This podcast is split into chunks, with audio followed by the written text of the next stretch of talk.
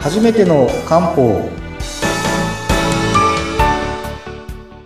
森の都の漢方薬局雲流堂の佐藤ですナビゲーターの北村明子です。今日もよろしくお願いします。じゃあよろしくお願いしますえっとですね前回まあいろいろがんに漢方使えますよっていろいろしかもあの全然怪しいとかじゃなくて、まあ、データがいろいろ増えてきたというお話をしたんですが、まあ、最初に朝鮮人参ですよねお話が、うん、でまあ万能薬と言われるその朝鮮人参、はい飲み続けると寿命が延びますよとうんいったこの朝鮮人参にもがんのデータがあるとお話ししたんですけどはいはい。前回とったのはですねあの朝鮮人参を取り続けているグループと、まあ取ってないグループ比較した場合にですね、はい胃がんとか肺がんになるリスクが下がるってお話ししたんですけどうん何分の1ぐらいになるとか覚えてます覚えてますよ。さすが。さすが。ナビゲーターですからね。はい。ナビゲートしますよ、私は。はい大体どうになるっていうお話を。だいたい3分の1。 大正解です ね。よかった、ナビゲ10ー連続で正解を出してるという感じで。ト。あねほら、よく聞いてるでしょ、佐藤さんのお話。すごい。もう復習問題100%合ってくるということがよく分かったんで。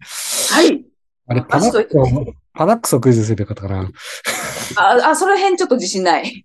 なる ほど。なるほど。難しいこと自信ない。なるほど。3分の1覚えてくれた感じですね。はい。ですねで、まあ、あとですね、いろんなデータがありますお。いろんなデータぜひ。ぜひまあ、例えばですね、あの、足が、まあ、抗がん剤飲むと手足がやっぱ痺れてしまうっていう副作用なんだけど、これを飲むと副作用が減るとかうん、うん。データあるし、人によってはその化学療法すると口内炎ができてしまうと。あ、食欲に。うん。口が荒れるやつですか中に。で、それに対しては、これ別に覚えなくていいんですけど、半下写真等っていう処方を飲むと、それが軽減するとか。えーあと、やっぱり食欲不振も副作用多いんですよね。うーん。で、食欲不振はって言われると、これ、立君子糖っていう、まあ、これは別にまた覚えなくていいんですけど、立君子糖って処方を飲むと、食欲が改善すると。へえー。結構いろんなデータが実際あります。うん。だから、治療にプラスとか、もうふそれ以外にこういう副作用の軽減にもいろいろ活用できるんですね。そっちも大事ですよね。なんか、がんの治療って大変そうだから、うんなんかその快適に毎日過ごすっていうのも、治療も大事だけど、ね、そっちこそ大事って気がそうする。そうなんです、そうなんです。ね。一応、漢方でできるものって大きく分けて6つって言われてるんですけど、はい。これはですね、例えばどういうことができますかっていうと、一つ目が、まあ、癌細胞を減らすうん。癌細胞自体を減らしてしまうと。こういうこ、うんはい、効果もあるんですね。まあ、あるんですね。うんうん。次がですね、この後いろいろ話しますけど、一番重要なのって、あの、抗がん剤使うとですね、まあ、体にいろんなことやっぱり炎症起きちゃうんですよ。うん、って言いますよねこ。の炎症を減らすっていうのが重要。ああ、はい、はい、すごいはい。重要です。はい。次がですね、あの、癌の特徴でこれまたお話ししますけど、癌ってですね、すごい新しい血管作るんですよ。うん新しい血管を作る栄養を取るために。自分で血管使って栄養を吸い取っていくんですよ。それが他の臓器ダメなんですあああれ、あれだ。がん細胞がよ。自分の骨に、こそうう、血管をたくさん増やして、栄養をどんどん奪っていくんですよ。いや、怖い怖い怖い。もう血管新生って、まあ新しく生まれて血管新生って言うんですけど、それを抑えてなきゃいけないんですよ。いやー、ガンのやつやりよるな。そうですね。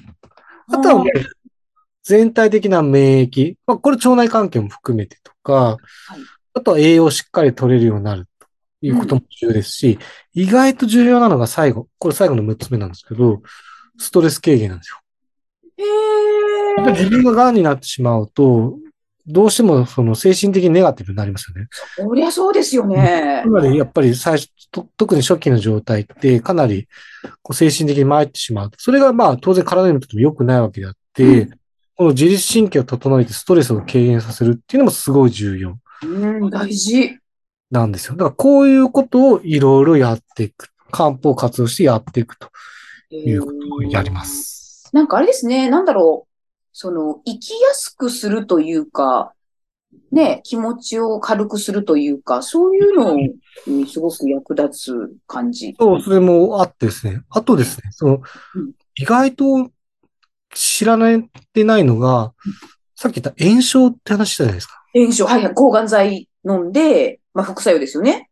で、詳細話しちゃうとちょっと難しくなるので、軽く覚えてもらいたいのがうん、炎症が起きると、結果的に鬱っぽくなりやすいです。うーん。まあ、これは、とあるホルモン系のバランス崩れるんですよ。炎症が。まあ、炎症系の、まあ、サイトカインと呼ばれるものがあるんですけど、それが増えてしまうと、うん要は炎症で体に変化が起きてしまうと、きうん基本的に精神的に参ってしまうとうん。いうふうになるので、うんまあ、簡単に言うと炎症を除いてあげることで、精神的にもプラスになるとうんいうことは分かってるんですね。でそれちょっと待ってくださいね。抗がん剤飲むとね、なんか、わかりやすい副作用として、髪が抜けるってありますよね。そうです。自分の細胞を傷つけちゃうので、ね。なんでかっていうと、うーんと、すごいわかりやすく言うと、まあ、癌であれ自分の体じゃないですか、ある意味。うん。自分の体の細胞ですよね。うん。うん。で、癌細胞だけを叩きたいんですよ。はいはいはい。そうですね。まあ、ウルトラマンがやってきてですね。癌細胞だけ倒したいんですよ。ピンポイントで。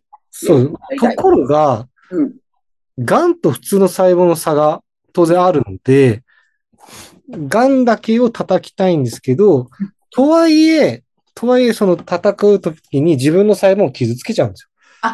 叩かなくていいものまでやっちゃうってことですね。逆に言えば、ガンだけをピンポイント全部、精度すごい100%でガンだけ倒すのはすごいと思うんですね。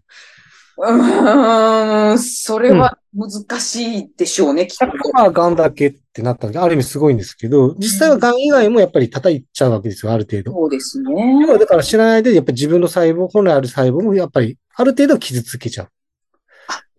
西洋薬の薬のその進化の過程っていうのは、要は、例えば今までだったら自分の細胞をある程度破壊して、より肝もって言ったのが、だんだん癌しか破壊しないようにうん、精度を高めていく。高めれば高めるほど副作用減るわけですよね。そうですね。だから今薬っていうのはそうやって改良されていく。どれだけ癌しか叩かないかっていうふうにどんどん改良されていくんですよ。それめちゃくちゃいいじゃないですか。うんね。ただ現状今のところでは自分の細胞もえあ一部傷つけてしまうので、体全体にやっぱり副作用とか、まあ、いわゆる炎症状態起きちゃうっていう感じ。はーい。あ、待ってください。炎症って、言ってみれば、あのー何細胞一個一個がなんかちょっと、傷ついちゃうってことあまあまあそういう感じですね。うん。なんかほら、炎症ってよくなんか手が、手が炎症したとか手が腫れちゃったとかなんかそういうイメージなんですけど。じまあ、その、その炎症も別にその、 結局体に何か問題が起きてて、うん。炎症起きてるんですけど、まあ、簡単に言うと今回の場合は自分の細胞も一部傷ついちゃって炎症状態うんという。形ですよね。うんこれをどうやって減らすかとうか、んその炎症で起きた問題をどう、うんと、軽減するかっていうのがすごい重要なんですけど、ん簡単に言うと、やっぱりふ、どれだけ体内の炎症を除いてあげるかなんですよ。はい。それがすごい重要です。うん。あとはですね、その、癌の副作用って、こう、自分で自覚できるものから、できないものまでいろいろあるんですよ。検査して数字がわかる。例えば、例えばさっき食欲が落ちますとか、はい口内ができますとかうん、髪の毛が抜けますって自覚できますよね、自分では。い。はい。なんか吐き気がしちゃうとか、うんわしびれちゃうとわかりますよね。はいだけど、検査でわからない副作用もあって、例えば、赤血球と白血球の数字がおかしくなってるとか。ああ、それはわからないな、調べないと。増えたり減ったりしても、自分じゃちょっとわからないんですよ。わかんない。で、ある程度重くなったらわかるかもしれないけど、例えばちょっと肝臓の炎症が、まあ、肝そのガガンマとかああいう数値とか、が変わ、多少変わってもわからないわけですよね。だから、癌の副作用って自覚できるものと自覚できないものがうあるので、んまあ、検査的にわかるものもあれば、こう自分でおかしいなっていうところで、まあ、それ両方対応しなきゃいけないという感じ。で、自分になんか体に異変が起こらないと、わからないですよね。そうです、そうです。ねえ。うん。そうですで、がんになった時に、よく検査で、まあいろんな検査わーって出てくるんですけど、この中で注目してほしい数字が2つあるんです。はい。で、1つは、英語で CRP と。 CRP、ちょっと待って書く。CRP、なんだろ覚えなくていいです。う。書いてないかわかんない。これ何かというと、これ炎症マーカーなんですよ。炎症マーカ炎症が高く、自分の体内で炎症が起こると CRP っていう数値が上がってくるんですね。ー。うーん。なので、一つは CRP を下げましょうと。はい、はいこ。の炎症の漢方を使って CRP を下げましょうと。もう一個知ってもらいたいのが、これちょっと何だかわかりませんがアルブミン。アルブミン、あアルブミン。アルブミン、わかんなかった。あ、これはですね、 と要は、体内でタンパク質をこういろんなところ運んでいく数字。ははは要は栄養届け、アルビンがしっかりすれば、かいろんなところにちゃんと栄養届いてますよ。はい。という話なので、炎症を除いて栄養を確保するってすごい重要なんですうんうん。だから、アルミンを高くして、CRP を下げる。これがものすごい重要。なので、なんか数字いろいろあるけど、どれに一番見た方がいいですかって言ったら、CRP を下げてアルビンを増やすと。へこれやえ。これは素人ではちょっとわからない情報でしたね。 だから、いろんな漢方で炎症を除きながら CRP を落としていきましょうと。で、あ一応調子を良くしたり、栄養を補給して、逆にアルビンを高くしてあげましょうと。こういうことをいろいろやっていくんですよ。ーへえ。で、まあ、その時の症状によって使う漢方は変わっていくんですけど、ちょっとう続きはですね、また次回お話ししようかなと思いますので、んはい。なんかちょっと賢くなった気がします。これはテスト出るかもしれない。出る。まだテストされる。これはテスト出るかもしれない。ちわかりょまっしと、た。わ今日は難しくなるかもしれないので、ちょっとまた次回まで。かりました。はい。テスト勉強して臨みます。はい。じゃあまたありがとうございましたお願しますはい、ありがとうございます。